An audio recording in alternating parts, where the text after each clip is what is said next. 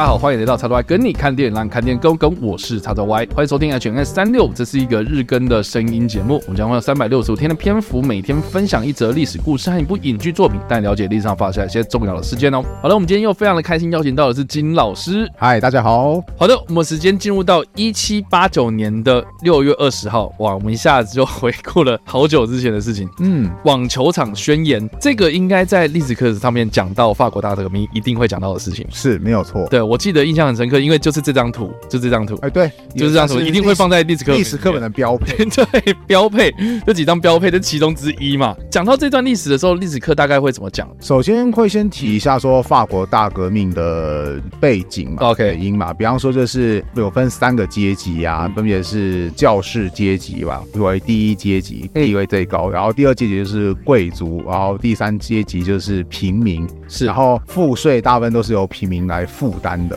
然后之后呢，又会提到说啊，由于法国它实在是打太多仗，花太多钱，财政出现危机了，所以当时的国王路易十六没有办法，所以他只好召开一个东西叫三级会议，就是说，哎，三个阶级的人一起过来开个会，我们来解决一下，说到底我们。该怎么解决我们现在那个债务的问题？我后来会跟学生特别讲一下，说好，他说你是国王，请问你找哪一个阶级来收税，就是加强税收？有一些学生他们就会回答说，哦，这是第三阶级啊，因为那个他们阶级最低嘛。我说，可是其实正确的答案并不是第三阶级，反而是跟第二阶级的贵族开刀，说我们可不可以跟贵族来收税？为什么不是跟第三阶级呢？很简单，因为第三阶级已已经被压榨到他再也挤不出来更多东西，嗯，反而是第二阶级的贵族啊，你以前是豁免很多纳税的资格的，哎，现在国家已经这么困难了，麻烦你第二阶级也出来帮个忙，贵族也出来帮个忙，好不好？结果后来就是开三级会议的时候，贵族就说好啊，那我们来投票，我们就来投票说我们的税制要怎么改变。然后这个时候平民阶级就开始不高兴了，说哎，我们觉得三级会议有问题。这个时候课本跟老师通常都会提到说三级会议它有什么问题，就是三级会议它是一个阶级算一票。哦，是，所以他从总共只有有三票三票这样子。那他这三票怎么出现？就是教室内部，他们首先先多数决，比方说，我们到底是要哪个阶级多收税呢？要不要像第二阶级的贵族多收税？那第一阶级他们首先内部讨论说，哦，到底我们的多数决，我们赞成是反对？假设我们多数决是反对，好，那整个阶级这样算一票，就是教室是反对票。嗯嗯嗯嗯、那贵族当然不用说嘛，他们一定会反对嘛。所以那个什么，他们一定他们被收税啊。然后那个那平民他们一定会想说，啊，赶快贵族你们也缴点税啊。那平民他们就算是全部都投赞成票的话，嗯、他们也只算一票，票这样，那最后就会以二比一落败。那平民阶级他们就会说，不行，我们不能以阶级为一票，我们要赞成，我们要换成以人头数为一票，就是一人一票。啊、那其实我觉得平民阶级也很贱，因为什么？因为当时的就是有规定说，第一阶级大概是三百，他们的名额数是三百，第二阶级的名额数也是三百，可是平民阶级特最特别，他们有六百人，大概是因为他们人数实在占人口比例太多了。对，所以有六百人，所以其实坦白来讲，就是如果按照一人一票的话，平民阶级就是摆明就是啊，我就一定可以拿到一半嘛，对不对？除非说我们当中有背叛者有效哎，而且当时平民阶级也知道说，有部分的第一阶级跟第二阶级，就是教士或者是贵族，他们其实是从平民转职过去，对，那他们其实。也是比较倾向于说，哦，我还是比较倾向于就是我原本的阶级，对，我对平民是有感情的，所以如果一人一票的话，我们应该可以占上风哦。结果就是后来就到底是要一个阶级一票，还是一人一票，双方就闹掰了，然后到时候平民阶级说。算了，你们不想照我说的去做，对不对？我就是跳出三级会议，我要另组一个会议，然后就是分道扬镳，然后这个会议叫做国民会议，然后通往就是国民议会了啊，国民议会对，好，会议或者议会都行，反正总之这就被视为是说法国大革命的起源点之一。嗯嗯，对，然后课本这边都会介绍的还算蛮详细。对，因为这个前因后果应该要介绍一下，要不然哎莫名其妙你就开始革命啊，是就很奇怪啊。反而是后面有。一些东西介绍的不太详细，就是其实因为说到这边的话，后来因为课本都会提到说路易十六他挂了，那对有些学生他就会觉得很奇怪，说：“哎，老师，我觉得路易十六很那个挂的很莫名其妙。”我说：“你们觉得他哪边挂莫名其妙？”他说：“路易十六一开始他不是对平民阶级收税啊，对啊，他是对贵族阶级税，收、啊他为什么到最后落到变成被平民阶级给挂掉的下场呢？”我说：“哎，对，这个很，我说这个问题问的很好。嗯，对，基本上我后来倾向于啊，做一个简单的归纳，就是说，哦，就是当一个改革开始的时候。有的时候会走向一个意想不到的方向，就是改革会可能会走向一个越来越激进的方向，嗯嗯对，然后所以就会造成到最后就是，其实大部分的平民阶级他们也没有想要处死，可是到最后真正掌权的，或是当时的状态下，让最激进的平民阶级掌权的时候，他们后来就也因为国王的一些行为，那些嗯，就是不信任的行为的话，就把国王给砍死了。我就说，其实这就有一点课本当中所设定的，呃，反而是背景他都。描述的很详细，反而是过程就描写的非常的就是空白的地方很多，就是哎，怎么好端端的这个国王就被砍死了呢？对，所以那个反而是法国大革命，反而是爆发之后的叙述比较比较少见。对，因为我觉得蛮有趣，就是说你实际上在看呢，不是维基百科，还是一些研究，好，就是说。在画那个时间线的时候，画画画画到网球场宣言之后，然后路易十六被斩首之后，嗯，上了断头台之后，然后就可能历史课本会提到说什么白色恐怖，嗯，然后罗伯斯比尔啊，这个最有名的人物，然后或是呃，接下来有几个谁谁谁也被送到断头台，是，然后到最后是拿破仑上台这样子，嗯，然后这段时间点就花了十年哦。嗯，就是说他们法国大革命，然后中间就花了十年，可见就是它中间过程是有多么的乱，这样。对，所以我觉得历史课本上面没有特别的详细去讲说接下来发生什么事情，我觉得情有可原的，因为你要跟学生解释这么多，好像你也解释不清楚这样，然后你也没办法一言以蔽之这样子，所以其实有点难解释啊。但是我觉得说，就是课本它比较麻烦的是，它就有点就是。它很容易让你导到错误的方向，比方说，好像国王就是跟平民对着干。哦，对对对对对，我一开始也是这样子想法。但是事实上，我我我们刚刚看的那些背景，你会发现，国王他也是很无奈。我说我我超衰的，我并不是想要跟你们平民作 对，我是想要跟贵族收税。我怎么知道后来变成这副德性？然后我后来怎么知道我就被砍死了？这个样子。所以啦哈，所以简单来讲，我们刚刚其实也提的蛮详细的，就是说哈，网球场宣言到底是什么事情？其实就是历史背景，其实要回溯到我们之前有提过了七年战争，嗯，啊，或是美国独立战争，在当时的法国其实是支持美国独立战争的，因为他们对英国很不爽嘛，是。然后在七年战争里面，也是英国占上风嘛，啊，所以就是在这两场战争之中，法国好像都一直帮谁谁谁，可是就一直花钱，对，花钱就好像是。投到水井里面去，好像都没有回报。嗯，反正我就帮助了这个可能美国。可能谁谁谁，然后我们自己都没有什么，就啊，我们太大爱了这样子，嗯，反正我们自己亏钱，然后亏亏亏到最后，哎，我变得好穷，国库已经见底啦，怎么办呢？所以就找大家开会。那他们这个三级会议其实一直都是从这个，好像从百年战争开始就一直有这样的习惯，是，所以这个算是呃法国他们呃虽然是帝制啊，可是他们的这个国家运作、政府运作的一个长久以来的这个习惯，所以大家也不要觉得说什么好奇怪，而是说什么三级会议这到底是谁去定的？就是这个就是他们的组织架构这样子。对，那总之啦，哈，就简单来讲的话，就是，哎，这三集中间的这个因为投票的关系，或是这个在讨论事情上面的方式的问题，没有一个共识了，哈，所以就变成是这个人数最多的第三阶级，也就是平民呢，他们就出走，然后就说，那我们就另组国会，然后变成是，呃，原本有一天他们好像是要开会，然后就是他们就摆烂不出席，这样，好，你们不出来，你开会是不是好？没关系，我们就到旁边的这个网球场，然后去宣誓，就说好，我们来成立所谓的国民议会就是我刚刚所提到的，嗯，那这个国民议会成立呢，也象征着就是说法国大革命的开始这样子。所以为什么网球场宣言会这么的重要？很大的原因是因为它是一切的开端呐，哈，就一群人在那里聚集，然后说好我们要干嘛干嘛，要主张自己的权利，就这样开始这样子。所以基本上就是一个单一事件。是那不过，呃，我们刚刚所提到，就是说后续的历史课本上面好像就是有把君王跟平民哦，就是画在一个比较对立的关系上面啊。其实这个观念的反转，我是到了我看了这部电影之后才知道，就是凡尔赛拜金女啊。这部片为什么叫凡尔赛拜金女呢？我觉得翻的真的是太烂了啊！对啊，它的英文名字叫做玛丽安东尼的哦。的直译啊，是对啊，所以你为什么这好？你要翻玛丽皇后，好像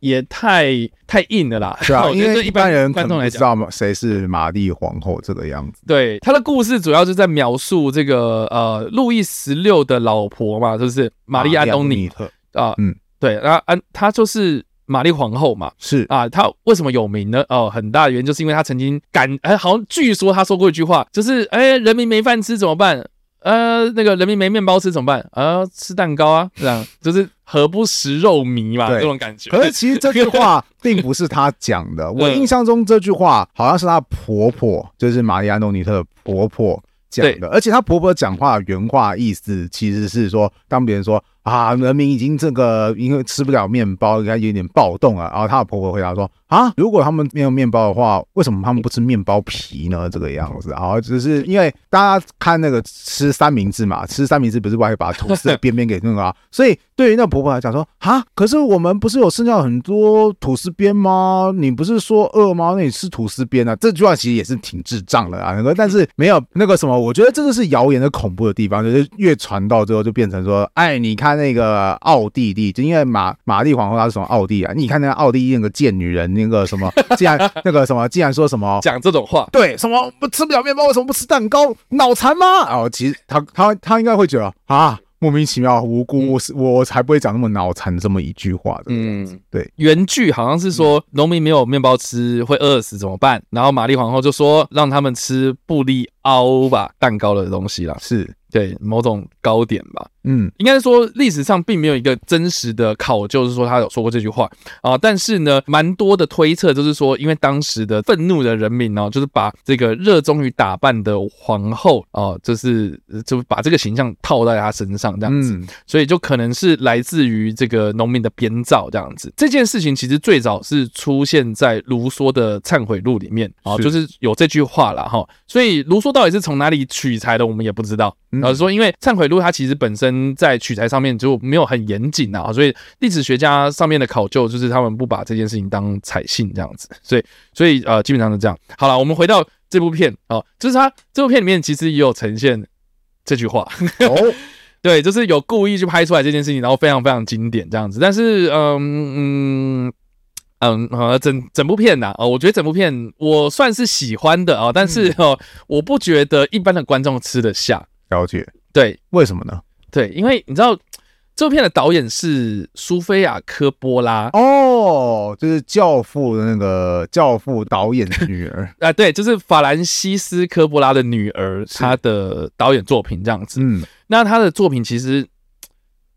你要你你要说他有他爸的影子也好啊，他说有吗？有吗？我觉得没有啦。好，我觉得没有那么强烈，但是我觉得多多少少他有尝试的想要去做这件事情，哦，就描述人性啊，然后描写角色啦、啊、什么的，所以他才会拍这种就是比较以人为主的故事嘛。那我觉得《凡尔赛拜金女》这部片，它第一个让我感到惊讶的是，它是以玛丽皇后的视角出发嘛。那大家想一下，就是说玛丽皇后，如果你有读过历史课本上面的一些描述的话，她就是金老师刚刚讲了，她是个奥地利人，然后嫁到法国去，嗯、然后她可能一开始也跟这个所谓的先生不熟，嗯啊，她就是政治联姻嘛，嗯、对，然后哦、呃，在一个就是哎，我也不确定这个男人会不会爱我的情况下，然后跟这个人结婚，结婚之后呢，哎，他真的不爱我啊，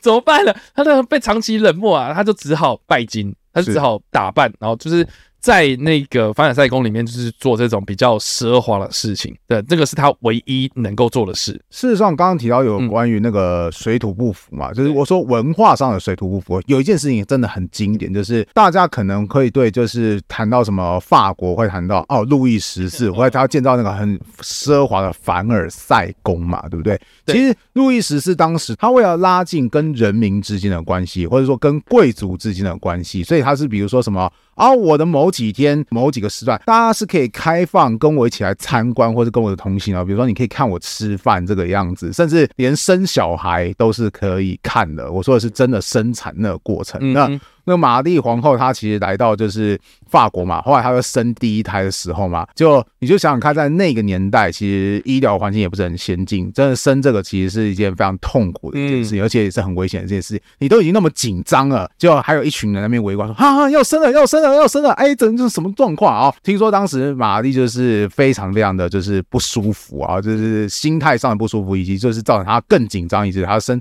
生产上的困难，所以她就很强烈的跟她的老公路易十十六说不要再开放有人来看我们生产了。我觉得这个东西很莫名其妙啊。但这边也可以根据资料的话，就是路易十六是真的有稍就是有取消掉说哦，大家以后就不要看生产。所以但那什么，所以某方来讲，就是路易十六虽然说还是有一点点顾忌玛丽皇后，可是对于玛丽皇后来讲，你是不是？还是很莫名其妙，就是莫名其妙，为什么你们要看我身材？这有那么好看吗？我也不想给你们看呐、啊，那种感觉。对，这部片里面也有呈现这件事情。哦，对对，所以所以所以，我觉得他在历史的考究上面是有根据的，只是说他并不是这么的真实，或是还原整个的时间脉络。这样，就是他有把很多经典的，像我刚刚说，哎，为什么不吃蛋糕这件事情给编进去？哦，就是因为。这个是算是民间传说的感觉吧，所以整部片我觉得它是以女性的视角出发啦，就是说以一个懵懂无知的女生，然后踏入了这样子一个啊大染缸里面，嗯啊，你当然就是会被影响，然后被就是变成是大家现在想象中的玛丽皇后那个样子，所以很多事情就是她就是有点像是在描述说她其实是不得已啦。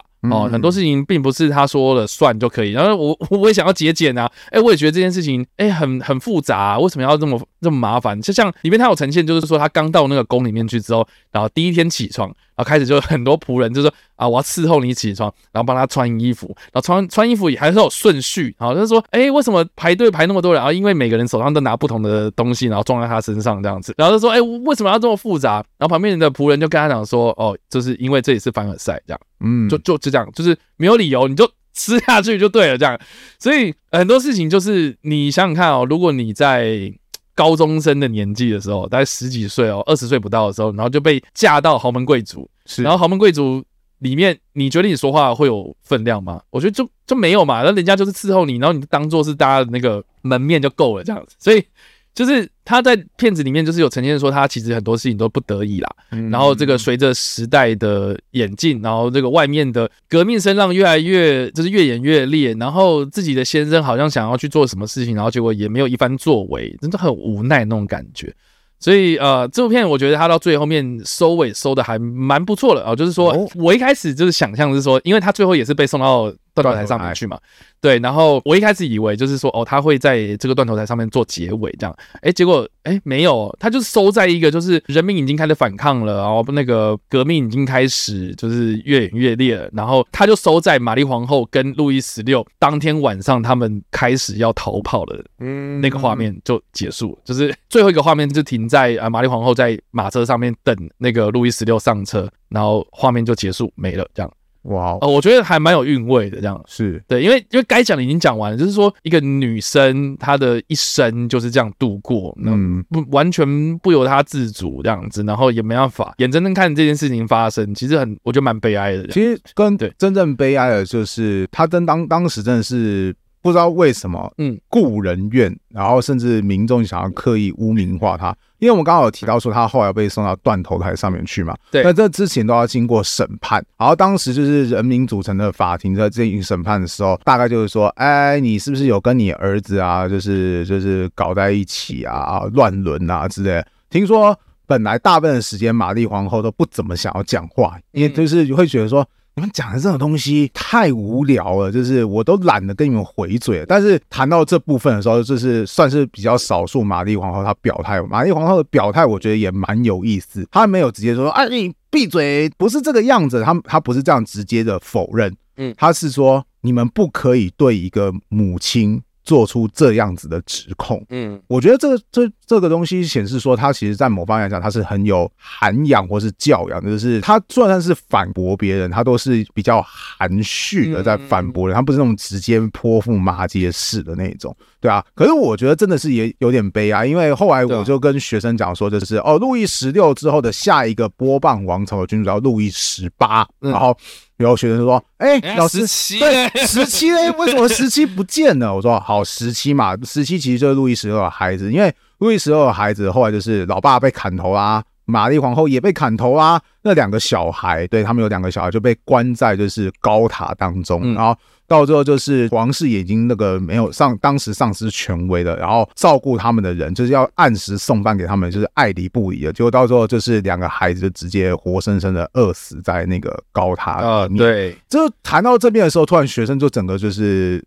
他们会说吓死，他他没有，他们 他们是说惊呆，他对惊呆，他们而且他们会觉得这种莫名其妙是老师，你前面不是说路易十六他是要进行税制改革，其实是有利于平民阶级。他说、嗯、对啊，我说那为什么他们的结局会竟然会变成这个样子呢？我就说这个就是法国大革命为什么会有人说他很疯狂的地方，就是我相信不管是谁，很多很多人他们在死前，在当时的法国命，很多人死前，他们都是会觉得很莫名其妙，就是你们那个。明明我没有要跟人民作对，我我也没有要跟跟国家作对，甚至我可能是站在大多数人的利益，怎么到最后我被推到断头台上面去了呢？就是有那种莫名其妙那种感觉。所以为什么法国大革命就是在课本当中就是通常会提到什么啊恐怖政治啊，或是那个无牵连无辜者众多啊？其实是真的，都到最后是一个变成一个蛮疯狂的时代的。像我个人还蛮喜欢就是。多讲解一个东西，就是说，就是好像有一个法国蛮有名的科学家叫做拉瓦杰。哦，对，对，拉瓦杰也是啊，他也是死在法国大革命，而且你知道他死因是他他被指控的原因是什么？因为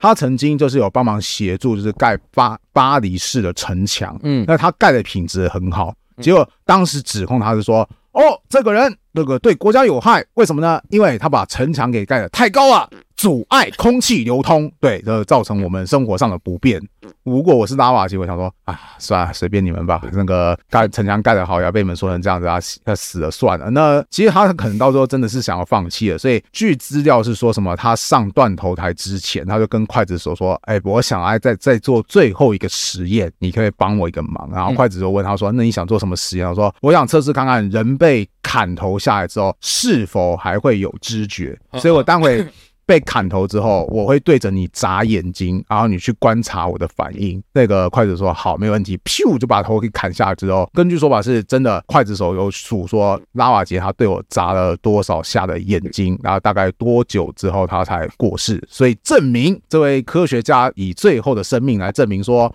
人头被砍下来，其实真的是还有一点点知觉的哦。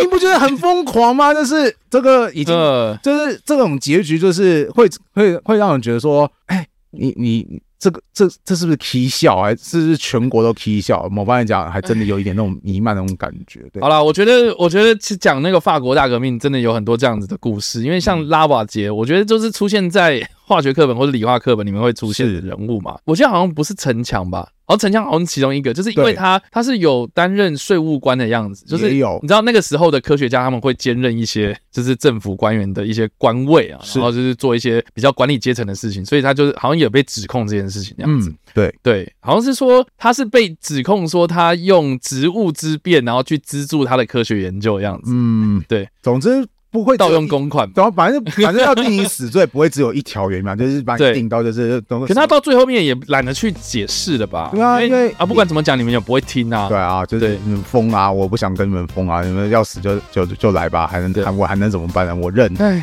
对。不过我记得历史课本有一段就是在讲说这个民主浪潮这件事情，这样，然后讲到法国大革命就会讲到这个，嗯，然后同样的事情可能会对照到，比如说美国大革命。是。啊、呃，就是美国独立运动啊，然后或是这个英国他们改成这个君主立宪这件事情的过程，就是我记得我们那时候的历史老师他会有点对照式的方式，就是说，哎、欸，我们要怎么样去